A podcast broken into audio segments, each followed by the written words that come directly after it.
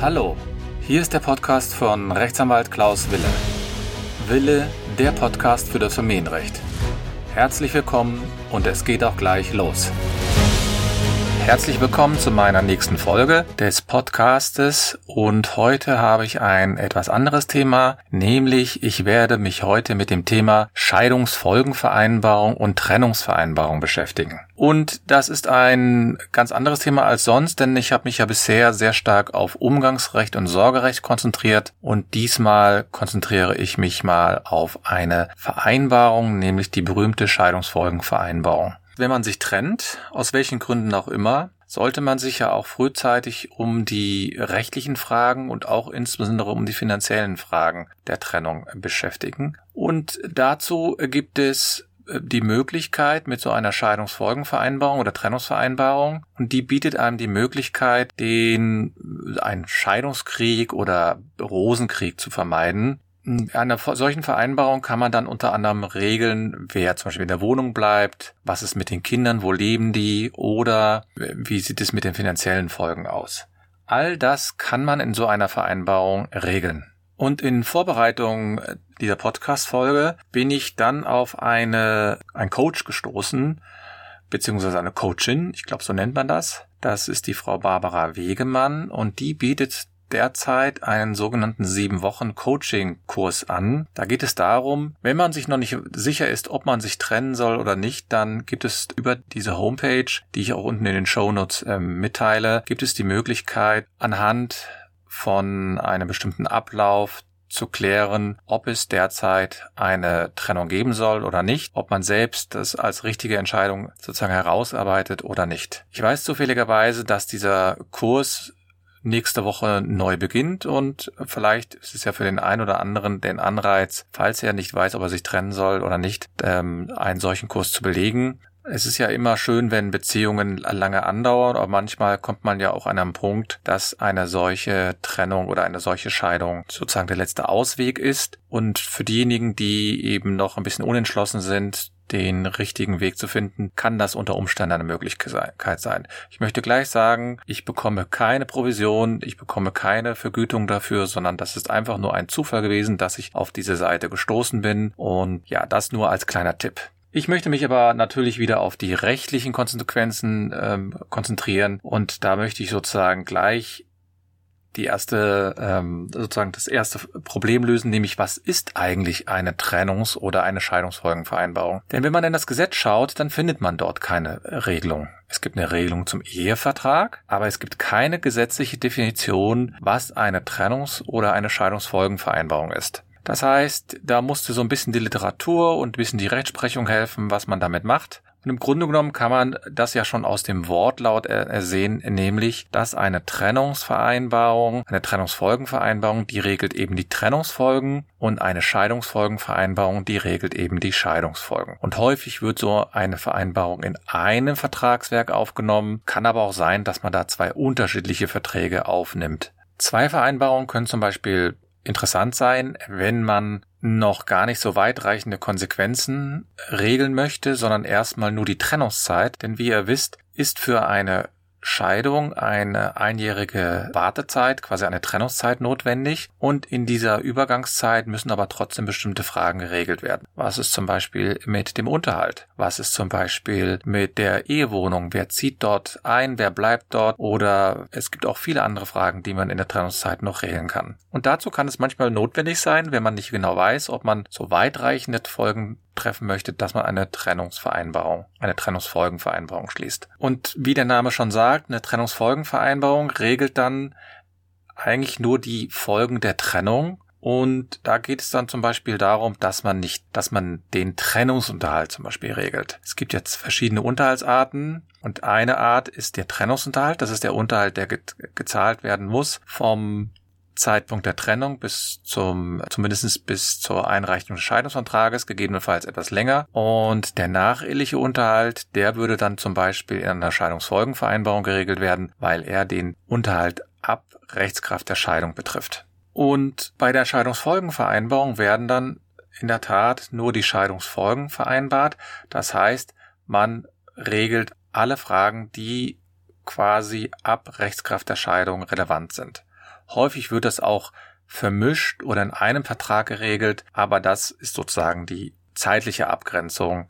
Ich hatte dann mal die Frage gestellt bekommen von einer Mandantin, ja, eigentlich verstehe ich mich mit meinem Mann doch ganz gut. Ich vertraue ihm sozusagen, dass er, dass er auch seine mündlichen Absprachen, meine seine mündlichen Zusicherungen auch einhält, ja, wäre das denn wirklich eine Gefahr, wenn wir doch eigentlich im Grunde in wesentlichen Punkten einig, einig sind. Aber solche Verträge schließt man ja gerade dazu ab, die Fälle zu regeln, wenn man sich eben nicht mehr vertrauen kann und wenn man sich streitet, dass man dann eine Grundlage hat. Denn mündliche Absprachen sind im Streitfall ja nicht zu beweisen und dann steht dann Aussage gegen Aussage und da möchte ich sozusagen für niemanden dann vor Gericht stehen und zu sagen, ja, wir haben hier eine mündliche Aussage und jetzt, lieber Richter, hör dir das nochmal an und dann sagt der andere auch was. Und dann muss der Richter quasi eine Münze unter Umständen werfen, was er natürlich nicht macht, sondern er sagt dann einfach, der Beweis ist nicht erbracht. Also deswegen ist eine mündliche Absprache sehr schädlich und, wie wir später auch sehen werden, sind in bestimmten Situationen auch mündliche Absprachen gar nicht möglich. Denn das Gesetz schreibt vor, dass für bestimmte Situationen äh, ist eine Form notwendig und diese Form muss dann eingehalten werden. Das heißt dann zum Beispiel, dass wenn diese Formvorschriften nicht eingehalten worden sind, dass unter Umständen der Vertrag unwirksam ist, diese mündliche Absprache, selbst wenn man sie beweisen könnte. Und deswegen ist es natürlich sehr ratsam, immer zu gucken, zu schauen, zu kontrollieren, ob nicht eine Form erforderlich ist. Für welche Bereiche gibt es dann eine Formvorschrift? Das Gesetz schreibt vor, dass in bestimmten für bestimmte Teile der Vereinbarungen nur notariell vereinbart oder beurkundet werden können. Der Sinn dieser Formvorschrift ist natürlich klar. Es sollen erstmal soll Klarheit geschaffen werden was man geregelt hat. Es soll natürlich auch so ein bisschen die Parteien dazu bewegen, darüber nachzudenken, was sie hier unterschreiben. Denn solche Vereinbarungen haben ja weitreichende Konsequenzen und dann ist es wichtig, dass man sich vorher Gedanken darüber macht, ob man diese Vereinbarung überhaupt haben möchte. Und dazu ist dann diese Formvorschrift auch da. Und letztlich sagen dann auch viele, ja, diese Formvorschrift soll auch die schwächere Partei schützen vor übereilten Entscheidungen, vor unüberlegten Entscheidungen, vor schnellen Entscheidungen oder auch einfach, dass man vielleicht nochmal später nachschauen kann, was man dort geregelt hat. Ja, welche Vereinbarungen sind hier ähm, formbedürftig? Im Rahmen einer Scheidung gibt es zum Beispiel die Möglichkeit, sich über den sogenannten Zugewinnausgleich zu einigen. Und diese bedürfen nach dem Gesetz, nach dem BGB, der notariellen Beurkundung. Das heißt, wenn man ne, der Zugewinnausgleich, das ist so eine Art Vergleich von Vermögenspositionen zum Zeitpunkt der Eingehung der Ehe und zum Zeitpunkt der Zustellung des Scheidungsantrages. Und da wird eine Rechnung gemacht und das derjenige, der quasi den größeren Vorteil aus der Ehe gezogen hat, zumindest finanziellen Vorteil, der kann verpflichtet werden, an den anderen etwas auszugleichen. Und wenn man dazu Regelungen treffen will, dann muss diese Vereinbarung notariell beurkundet werden. Auch Vereinbarungen über den Versorgungsausgleich, also die Rentenansprüche, die dann im Rahmen der Scheidung ausgeglichen werden, sind auch formbedürftig. Auch alles, was mit Immobilien zu tun hat. Ja, wenn ich also der Ehemann möchte seiner Frau die Eigentumswohnung übertragen, dann ist so eine Vereinbarung nur, nur wirksam, wenn sie notariell beurkundet worden ist und ins Grundbuch eingetragen wurde. Das heißt, auch hier muss der schwächere Partner wiederum geschützt werden und es dient auch der Klarheit, weil Grundstücke sind natürlich ein großer Vermögenswert und da möchte man natürlich die Sicherheit haben, dass man auch solche Vereinbarungen später umsetzt. Eine weitere Regelung, die äh, formbedürftig ist, ist die Regelung des nachehelichen Unterhaltes. Also wenn ich vor der Scheidung mit meinem Ehemann oder mit meiner Ehefrau eine Regelung treffen möchte, in welcher Höhe und in welcher Art und Weise der nacheheliche Unterhalt geleistet wird, dann ist das nur möglich, indem ich dies notariell beurkunde. Ja, das sind so die wichtigsten. Wichtig ist, man kann solche Vereinbarungen auch, also man kann sie vom Notar beurkunden, da sage ich gleich noch was dazu. Man kann sie aber auch vor dem Familiengericht als gerichtlichen Vergleich protokollieren lassen. Das heißt, dann haben die Anwälte schon vorher einen Vertrag ausgehandelt und dann, das Scheidungsverfahren läuft ja schon und deswegen trifft man sich dann zu einem großen Termin, zum Scheidungstermin und zur Protokollierung dieser Vereinbarung. Und dann kommen wir natürlich auch auf die Frage, ja, was ist denn nicht zu beurkunden oder zu protokollieren? Das ist zum Beispiel beim Trennungsunterhalt so. Der Trennungsunterhalt, das habe ich ja erläutert, ist der Unterhalt, der ab der Trennung bis, ich sage mal, Rechtskraft der Scheidung geschuldet wird. Und solche Vereinbarungen sind grundsätzlich formfrei. Dazu muss man aber auch gleich einwenden, wenn sich jetzt einige vielleicht die Hände reiben und sagen, ja, dann kann ich das ja schnell mal mit meiner Frau oder mit meinem Mann vereinbaren. Ja, das kann man machen, aber man muss wissen, man kann auf Trennungsunterhalt nicht verzichten. Das heißt, wenn sich hinterher herausstellt, dass man zum Beispiel eine Vereinbarung, die man für sich auf eine Serviette angefertigt hat oder auf ein Blatt Papier auf den Trennungsunterhalt verzichtet, diese Vereinbarungen sind grundsätzlich unwirksam. Das steht im Gesetz so. Und deswegen kann man aber zum Beispiel die Höhe des Trennungsunterhaltes regeln. Man darf da auch nicht zu niedrig sein, sondern gibt es bestimmte, gibt's bestimmte Grenzen, die man dann quasi vereinbaren kann. Also man kann jetzt nicht sagen, normalerweise rechnerisch hätte ich jetzt ein, hätte die Frau einen Unterhaltsanspruch von, ich sage mal, 2000 Euro monatlich und jetzt geht der Mann hin, ist klug, hat den Podcast gehört und hat gesagt, ja super, dann vereinbare ich mit ihr jetzt nur 200 Euro. So eine Vereinbarung würde äh, nicht halten, denn das wäre dann sittenwidrig.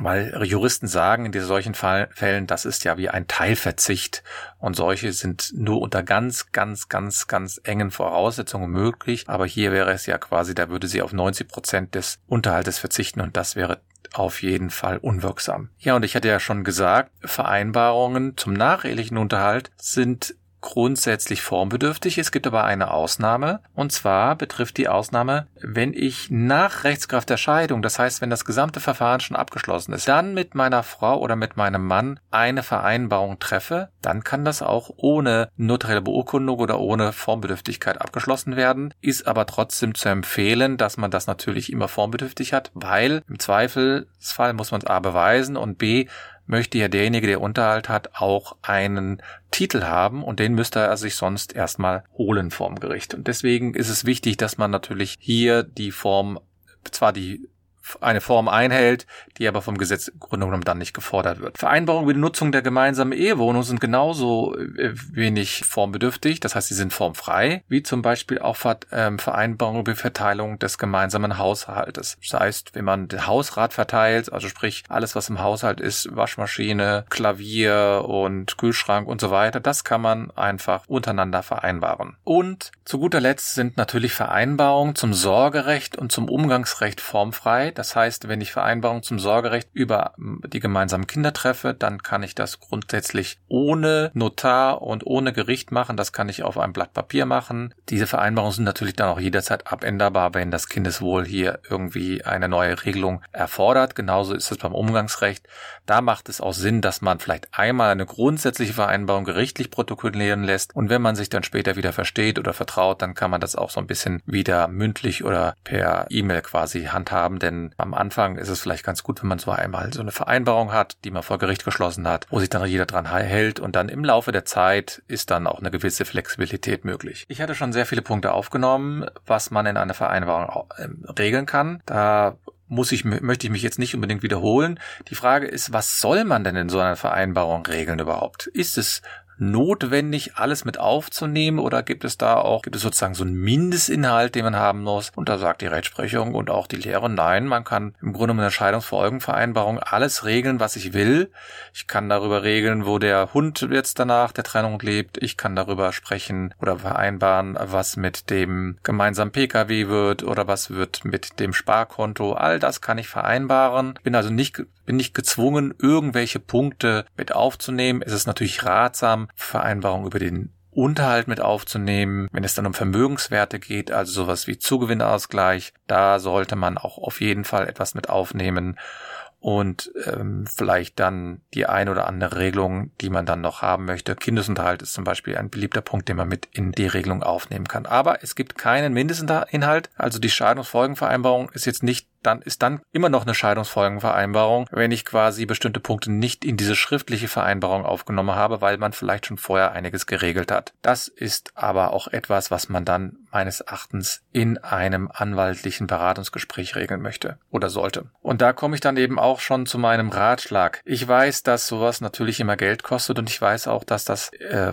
man denkt so, ja, man kann das auch alles alleine. Das Internet bietet ja so viele Möglichkeiten. Es gibt da ja sogar schon Muster, da kann ich nur davor warnen. Erstens glaube ich, man sollte sich ein, zumindest ein Beratungsgespräch gönnen zu, zu solchen Vereinbarungen, denn eine anwaltliche Beratung wird ja dann abgestimmt auf die eigenen Interessen. Und eine anwaltliche Beratung wird dann alle Felder abklopfen. Und da sage ich auch nochmal, und den Ratschlag möchte ich nur unterstreichen, es ist dazu notwendig, dass man seinen eigenen Anwalt hat, keinen gemeinsamen Anwalt in solchen Fällen nehmen. Denn ein Anwalt ist ein Interessenvertreter. Und ein Interessenvertreter soll immer die eigenen Interessen berücksichtigen. Wenn aber zwei Personen dort sitzen, dann kann der Anwalt nicht beide Interessen berücksichtigen. Deswegen spricht man ja dann auch hier von einem Interessenkonflikt, der dazu führt, dass es dann mich Parteiverrat. Die Profis sozusagen, die machen das auch nicht, aber ich würde es auch gar nicht, würde den Anwalt auch gar nicht sozusagen in Versuchen kommen lassen, denn sie möchten ja selbst eine Vereinbarung haben, die unbeeinflusst von den Gedanken und von dem, von den Interessen erstmal des anderen sozusagen durchgeführt wird und überprüft wird. Man kann sich ja trotzdem dann auf Punkte einigen. Ich würde, egal was man macht, immer auch im Hintergrund einen Rechtsanwalt haben. Das heißt, selbst wenn ich eine Mediation durchführe, würde ich quasi für die rechtliche Beratung im Hintergrund einen Berater haben, der nur rechtlich berät. Das heißt jetzt nicht, dass die Mediation scheitert, sondern dass man einfach nur abgrenzt oder absteckt, was rechtlich überhaupt möglich ist. Denn der Mediator kann nur bestimmte, bestimmte Hinweise erteilen, aber der darf ja nicht beraten. Er darf nicht sagen, oh, wenn Sie jetzt diese Vereinbarung schließen, das weiß ich nicht genau, ob das so positiv für Sie ist. Die Mediationsvereinbarungen sollen ja gerade von den Parteien erarbeitet werden und jetzt nicht zwingend von dem Mediator. Ja, was macht ein Rechtsanwalt in solchen Fällen dann? Ja, ein Rechtsanwalt wird erstmal einen Entwurf anfertigen einen Entwurf und dann dem Ehegatten, also dem Mandanten zukommen lassen. Und dann wird man, wenn man sagt, ja, ich bin mit diesem Entwurf einverstanden, wird man dem vielleicht an den getrennt lebenden Ehegatten äh, zuschicken. Und dann wird man gucken, ob er den Entwurf akzeptiert. Der wird in der Regel auch einen Rechtsanwalt haben und wird gegebenenfalls eigene Vorschläge einarbeiten wollen. Vielleicht will er gar nicht, dass der Versorgungsausgleich ausgeschlossen wird. Vielleicht möchte er den Trennungsunterhalt anders geregelt haben oder das Sorgerecht und was er sich alles. Man kann da ja alles regeln. Aber im Ergebnis werden dann die beteiligten Rechtsanwälte Rechtsanwälte dann irgendeine Vereinbarung zu Papier bringen. Das heißt, sie werden sie ähm, sozusagen in Schrift setzen, sich hin und her geschickt haben und irgendwann wird es dann eine Endversion geben. Ja, und was passiert dann? Dann gibt es mehrere Möglichkeiten. Die eine Möglichkeit ist, dass man eine Scheidungsfolgenvereinbarung oder eine Trennungsfolgenvereinbarung geht genauso als gerichtlichen Vergleich abschließt. Das heißt, man hat schon ein laufendes Verfahren und in diesem Verfahren wird dann eine Vereinbarung protokolliert. Das heißt, das Familiengericht liest dann einmal den gesamten Vergleich vor und dann haben wir auch gleichzeitig einen vollstreckbaren Titel.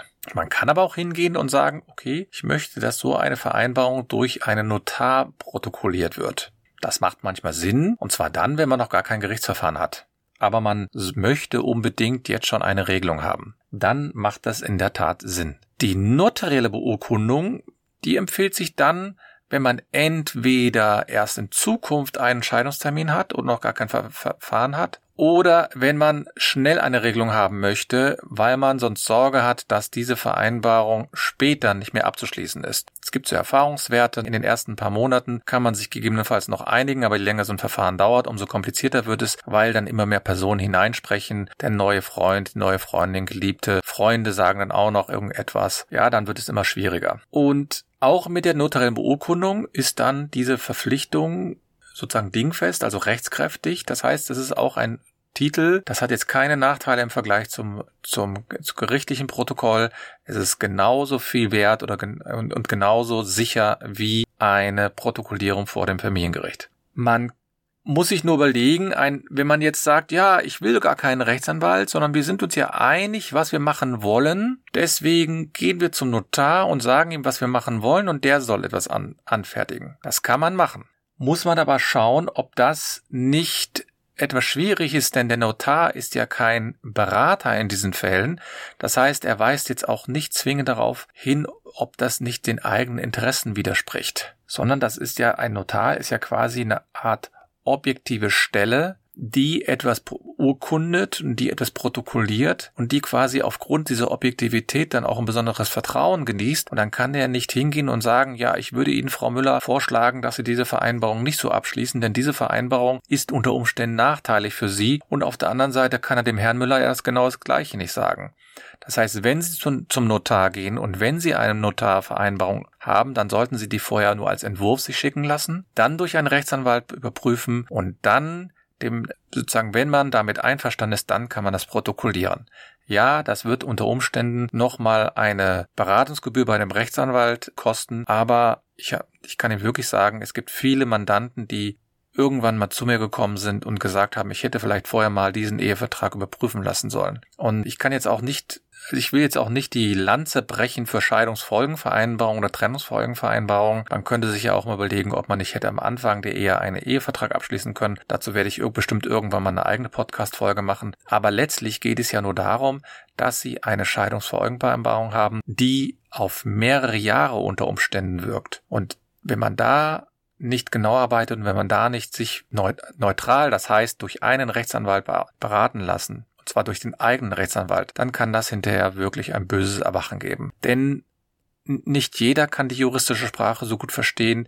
Nicht jeder versteht sozusagen das, was die Notare und auch die Rechtsanwälte so elegant und auch manchmal kompliziert aufschreiben. Und wenn ich dann nicht jemanden habe, der mir das klar sagt, sozusagen in meine eigene deutsche Sprache übersetzt, dann kann das unter Umständen ein Bumerang werden und das kann sehr teuer werden. Deswegen möchte ich sozusagen Sie nur ermuntern, ermutigen, motivieren, auffordern, bitten schon fast, dass Sie eine wie auch immer geartete Scheidungsfolgenvereinbarung oder Trennungsfolgenvereinbarung oder auch später oder auch vorher schon den Ehevertrag selbst durch einen ähm, Rechtsanwalt überprüfen lassen. Ja, das war heute eine Podcast-Folge über die Trennungs- und Scheidungsfolgenvereinbarung. Ich äh, stehe gerne für Fragen zur Verfügung. Vielleicht gibt es ja auch Fragen zu der Podcast-Folge und wünsche euch alles Gute. Ich hoffe, ihr übersteht die Corona-Zeit weiterhin gut. Ich wünsche euch alles Gute, bleibt gesund. Mein Name ist Rechtsanwalt Wille aus Köln. Vielleicht auch der Hinweis, meine Homepage lautet anwalt-wille.de. Vielen Dank.